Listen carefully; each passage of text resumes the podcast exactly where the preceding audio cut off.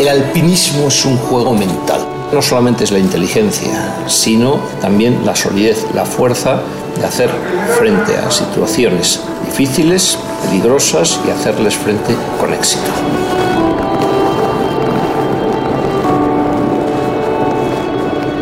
El alpinista de éxito, el factor clave es que la mente le diga, tengo que ganar, tengo que subir a la cima, pero a la vez el cerebro le hace a uno ser consciente de los peligros.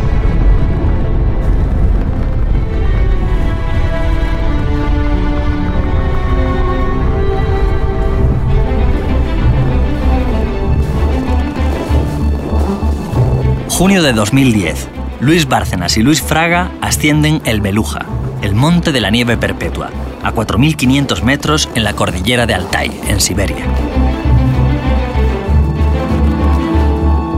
Ambos se conocen desde su época universitaria en ICADE y juntos han recorrido el mundo a golpe de piolet.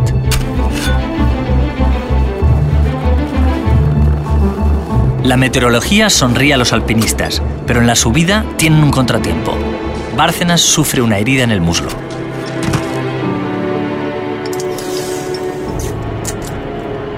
Tras hacerse una cura como puede con cinta americana, continúan la marcha. La última parte la hicimos con, con cuerdas, porque además no subimos por la vía normal. Dijimos, bueno, pues mira, ya que hace buen tiempo vamos a ser más chulos que un 8 y vamos a subir por una vía plus, es decir, por la arista sureste. Y lo consiguen.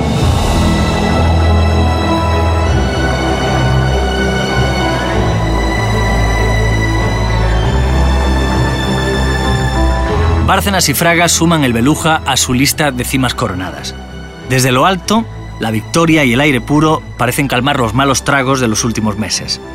Los audios de Correa que lo implican en Gürtel, el juez Pedreira, su imputación y la de su mujer, su dimisión como senador y como militante del PP, y el enfrentamiento que vive con la secretaria general María Dolores de Cospedal.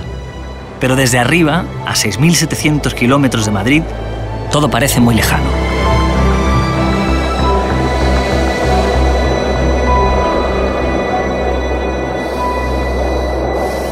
Es hora de bajar e ir a por Jorge Trías, que se ha quedado en el campamento base.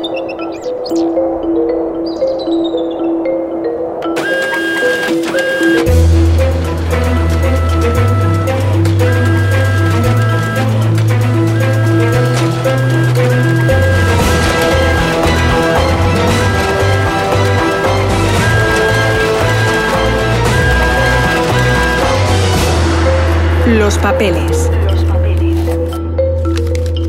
Episodio 2. En la cima.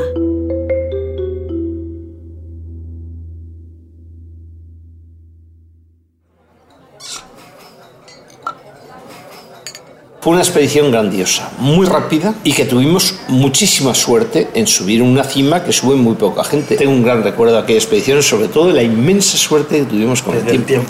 Luis Fraga recuerda el ascenso al Beluja en un restaurante de rascafría en Madrid, donde nos citamos con él para comer. Además de un alpinista experimentado, Fraga es ex senador del PP y sobrino del fundador de Alianza Popular, Manuel Fraga Iribarne. Es un tipo de mirada penetrante, ojos muy claros, inteligente, muy culto. Es un tipo peculiar, tanto como para aprender ruso de manera autodidacta y leer así a los clásicos. Yo leía a Chekhov, a Dostoyevsky y digo, esto en ruso tiene que ser magnífico. Y entonces me puse a estudiar. Un expolítico más interesado en la filosofía el alpinismo y la literatura que los asuntos del partido. La primera vez que cayó en mis manos un libro de Nietzsche tenía 14 años y devoré ese libro, Schopenhauer. A Luis Fraga cuesta sacarle recuerdos de su etapa en política, pero se extiende al hablar de lo que le gusta a Nietzsche, Schopenhauer, las guerras del Peloponeso. Fuma habanos a medias y habla varios idiomas, entre ellos alemán y ruso. No es que esté hecho de una pasta determinada, sino que no tenía tiempo de dar clases. Durante la charla sale varias veces la idea del alpinismo como metáfora de la vida. ¿Es uno en la vida como se comporta en la montaña? Muchas de las expediciones que Luis Fraga ha hecho en montes de todo el planeta las ha hecho con Bárcenas, un amigo al que conoce bien y al que admira. El rasgo fundamental de la personalidad de Luis Bárcenas es la solidez. Y luego es valiente, no se arredra, y es lo que me gusta de él. El rasgo fundamental de su personalidad es la solidez y eso incluye la valentía. Ninguna persona que sea sólida es un cobarde. Él no es un cobarde, no es del típico que de pronto le da miedo y hay que bajarle temblando, como he visto a mucha gente, ¿no? Bárcenas y Fraga coincidieron en la universidad. En aquella época comenzaron ascendiendo el Peñalara y luego se pasaron la vida recorriendo el mundo el Aconcagua, el Techo de Alaska, el Everest en una famosa subida en 1987 y la de Siberia. A esta expedición se unió Jorge Trías, el abogado con quien Fraga también había compartido las siglas del PP y algunos ascensos a la Sierra de Madrid. Es Luis Fraga el que presenta a Trías y a Bárcenas. Nos tomamos un café y ya les presenté.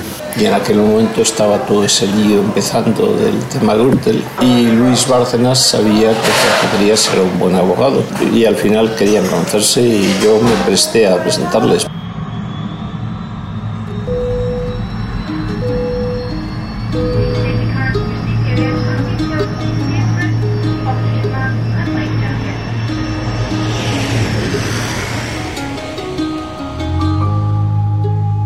En junio de 2010, los tres amigos habían puesto rumbo a la República de Altai, en Siberia.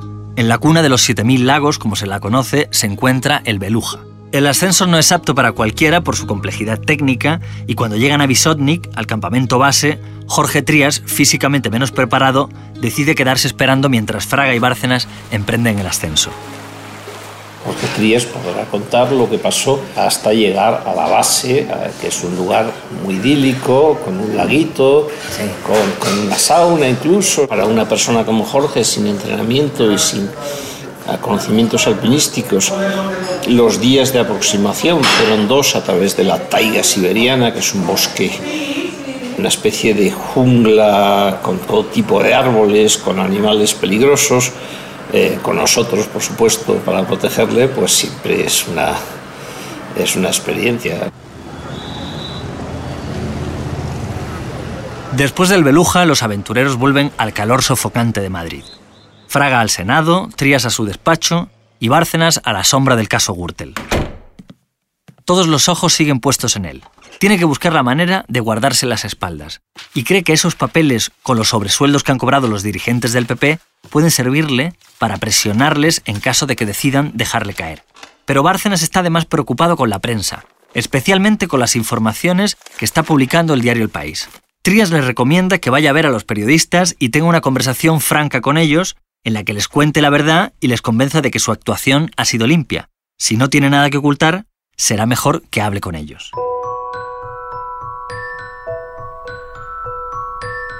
Seguimos en diciembre de 2010, seis meses después del Beluja.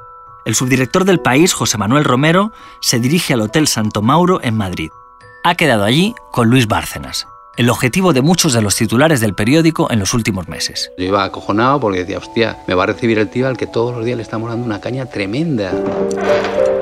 Quedamos un día en el Hotel Santo Mauro, él toma un agua, yo tomo una Coca-Cola con almendras y tal y cual y nos conocemos. Y entonces el tío ahí ya me dice que él es inocente, que todo lo que está pasando es una cacería infame que su partido político ha emprendido contra él. Está muy mosqueado contra su partido. Entonces él dice, ¿cómo salgo yo de esta? Si el país deja de mirarme y, y mira hacia otro lado. Al país seguro que le interesan más cosas de las que han pasado en el PP y ahí nos conocemos y trabamos eh, el contacto para reunirnos en los días posteriores.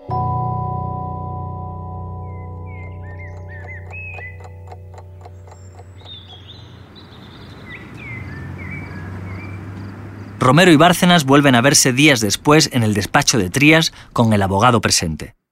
Bárcenas va a darle al periodista documentos sobre otros cargos del partido, pero además muestra durante solo unos segundos otros papeles. Saca de una cartera que lleva de piel marrón unos papeles, me los enseña así. Yo veo solamente dos o tres nombres aquí al principio y me dice, bueno, los dirigentes del PP cobran todos los trimestres una cantidad de dinero que no tienen que declarar a Hacienda. Me los enseña a un metro y medio de distancia, pero él se guarda esos papeles de Bárcenas en su cartera y sigue contándome algunas otras miserias del Partido Popular y del trato que le están dando en relación con lo que él está sufriendo en el caso Gürtel. En ese momento no sabía sabía de qué se trataba, pero esos eran los papeles de Bárcenas. Llego al periódico y le digo al director, joder, de todo lo que me está contando, que no está mal, lo que me parece a mí más grave es lo que me cuenta de que él le paga unos sobresueldos que no declaran a Hacienda los secretarios generales, los líderes del PP y tal. Digo, pero me enseñan los papelillos, pero no me acaba de dar una fotocopia, me da otras cosas, pero esa no me la da. ¿Por qué no le da Bárcenas a José Manuel Romero esos papeles? ¿Piensa que es aún pronto para usarlos? ¿Necesita saber cuál es el alcance de la bomba que guarda en esa carpeta? El caso es que no se los enseña al periodista del país, pero sí se los deja días después a Jorge Trías. Y este, como ya sabemos, fotocopia los papeles, los guarda y luego se va a comer con Bárcenas en aquel restaurante de la Milla de Oro.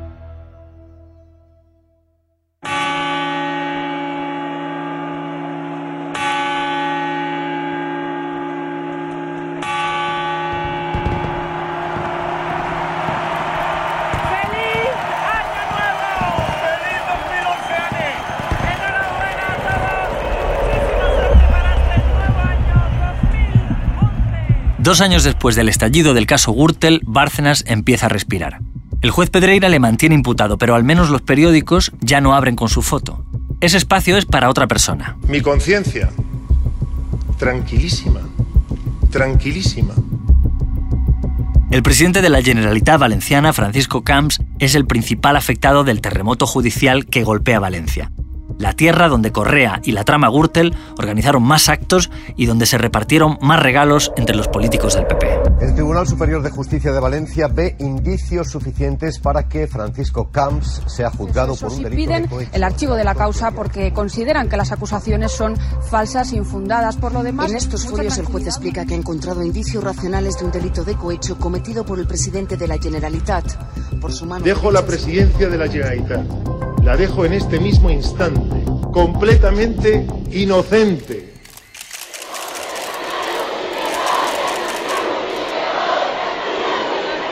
Buenas noches.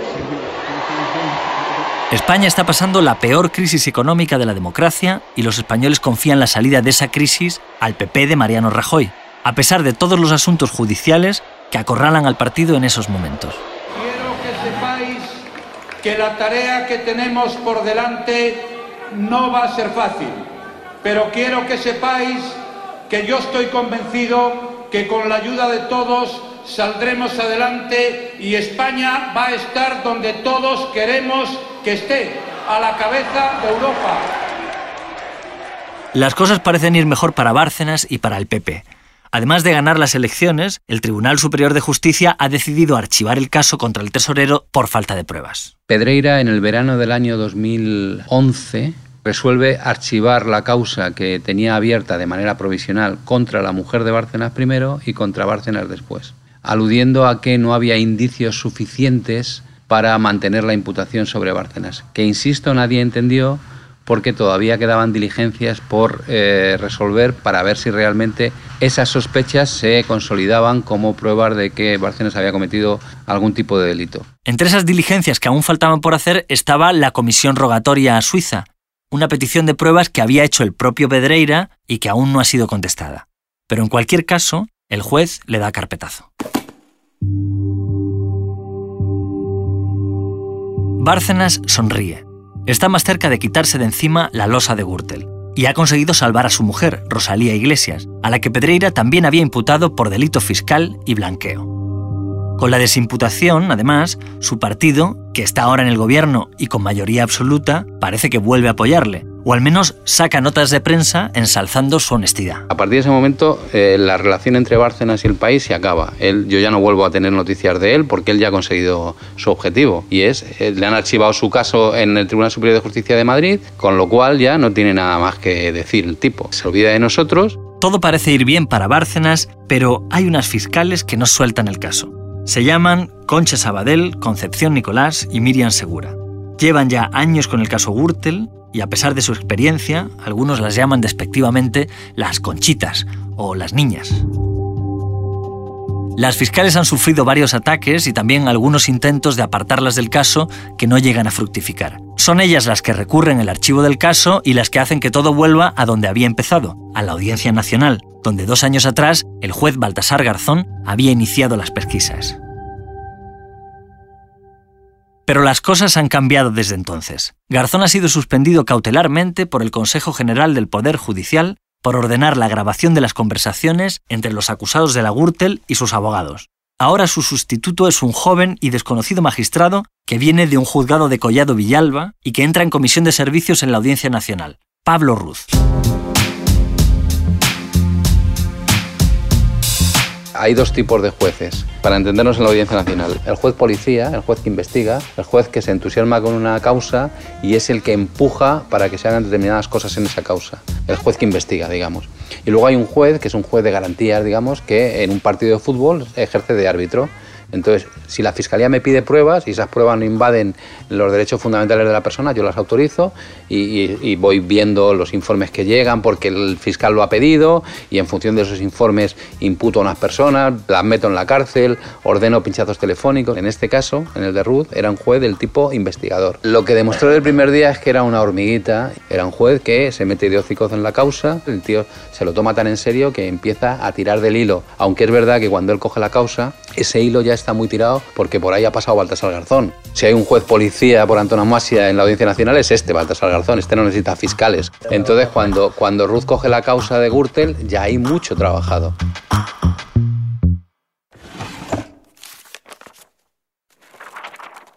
El juez Ruth cumple a rajatabla el perfil de juez minucioso. Llega a la Audiencia Nacional como una hormiga obrera a la que no le pierde los nervios ni los enemigos, porque apenas tiene. Sus compañeros de toga lo definen como el hombre tranquilo, un tipo paciente que se empapa de las sentencias y sumarios.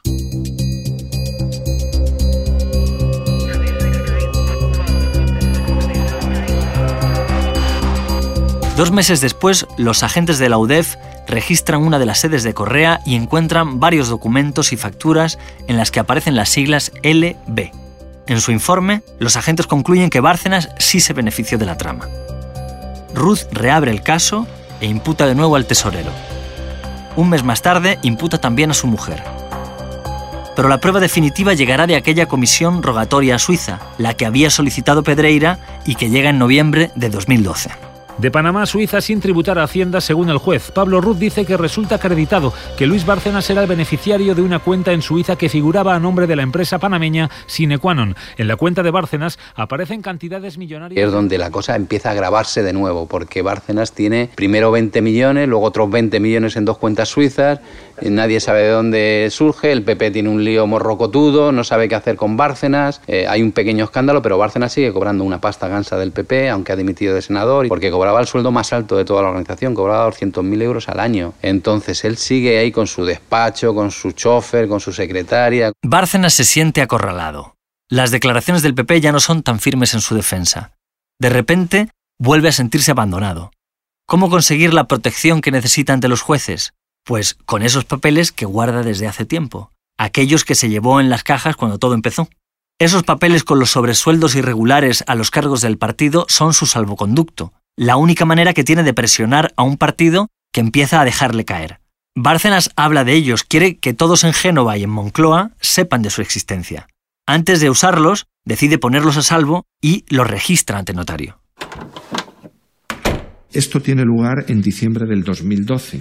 Digo porque es un documento notarial y consta fehacientemente la fecha. Lo digo para que se sitúe. No, estoy situado. Eso tiene lugar efectivamente en diciembre del 2012. Pero es que es más, el día, el mismo día en el que yo he ido al notario a firmar ese acto, como en el restaurante Lavinia, con el señor Lapuerta y con Luis eh, Fraga Egusqui Aguirre, cuando yo llego ellos están ya esperando, eh, le digo a Álvaro Lapuerta de dónde vengo y lo que he hecho. Entonces me dice, Luis, eso tendrías que haberlo consultado conmigo previamente. Digo, tú mejor que nadie sabes cómo se quita la gente del medio luego, ¿no? Y yo entendía que tener ese documento nos daba algún tipo de garantía en cuanto a, si a no salvar nuestra responsabilidad, a compartirla con otros. Bárcenas prepara su siguiente movimiento. Si las cosas no cambian, usará los papeles. Lo que no sabe es que unas fotocopias de esos papeles están en el despacho de su amigo. Jorge Trías. Diciembre de 2012. El barrio de Salamanca se prepara otra vez para la Navidad. Luces en las calles, muérdago, villancicos, las primeras reuniones, cenas, cócteles. Uno de ellos lo organiza Rosalía Iglesias en su estudio, el lugar donde restaura obras de arte y expone pinturas de amigos, una mezcla entre taller y anticuario. Esa noche, mientras corre el champán, los invitados pueden contemplar las obras de un buen amigo del matrimonio Bárcenas Iglesias. Son expresionistas, inspiradas en Jackson Pollock. Uno de los invitados es Jorge Trías. Se para a admirar uno de los cuadros después de saludar a los anfitriones. Pero el saludo es frío. Trías está molesto. Después de tantas confesiones, comidas compartidas, viajes y consejos, se ha enterado por la prensa de que Bárcenas guardaba una fortuna en Suiza. Se siente traicionado. Ha estado quizá demasiado cerca de alguien que no era quien creía. Él, un abogado de prestigio, que había formado parte de la comisión encargada de reformar la ley de financiación de los partidos políticos. Trías no permanece mucho tiempo en la reunión. De camino a la salida se despide de Bárcenas. Se acuerda de aquellos papeles que su amigo le había enseñado a él y a José Manuel Romero del País dos años antes. Esos papeles en los que figuraba la contabilidad B del PP. Los papeles que él tiene en su despacho.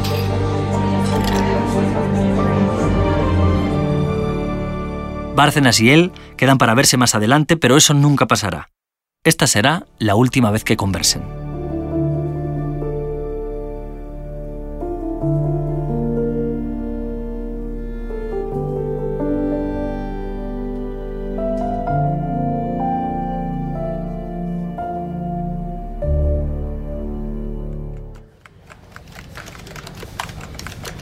Romero tampoco ha podido quitarse la imagen de los papeles de la mente. Bárcenas se los enseñó en aquel encuentro en el Hotel Santo Mauro y lleva dos años tratando de conseguirlos. Teníamos una cierta obsesión, pero como que solo te aboca a la melancolía de pensar, joder, esto debe ser un gran escándalo, pero no puedo hacer nada porque es que no va a estar en ningún sitio, no hay unos papeles en un sumario que me lleven a eso. Eso es una cosa que tiene él. También era la obsesión de la competencia, el mundo. En la guerra mediática, los dos diarios buscaban la exclusiva de algo que, como hemos visto, Bárcenas se había encargado de airear.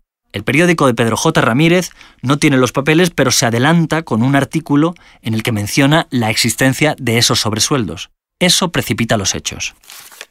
El día 15 de enero, El Mundo publica una historia muy escandalosa diciendo en el PP se cobran sobresueldos.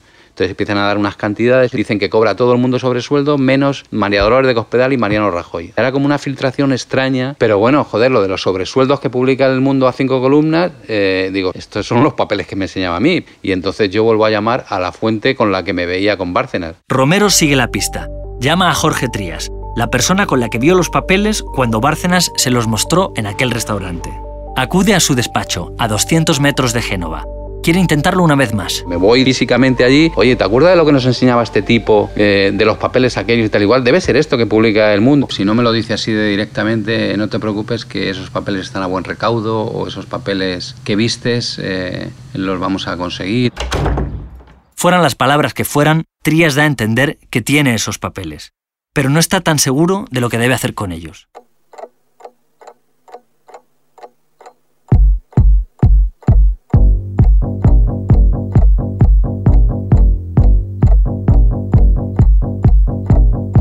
La soledad de su despacho, Trías medita el siguiente paso.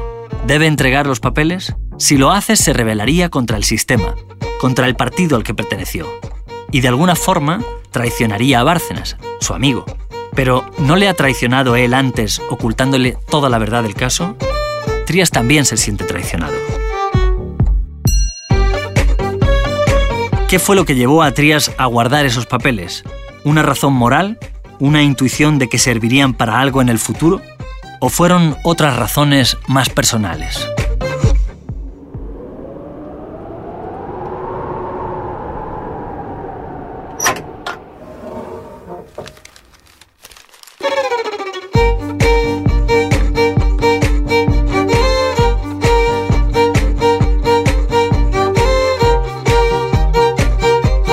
Los papeles. Una historia de True Story y El País. Dirección Álvaro de Cózar. Guión Álvaro de Cózar e Inés Vila. Edición sonora Inés Vila. Diseño sonoro Nacho Sánchez. Asistente técnico Carlos Díaz Marjaliza. Diseño gráfico Marta París. Producción ejecutiva Pilar Sayans, Mónica Ceberio y María Jesús Espinosa de los Monteros.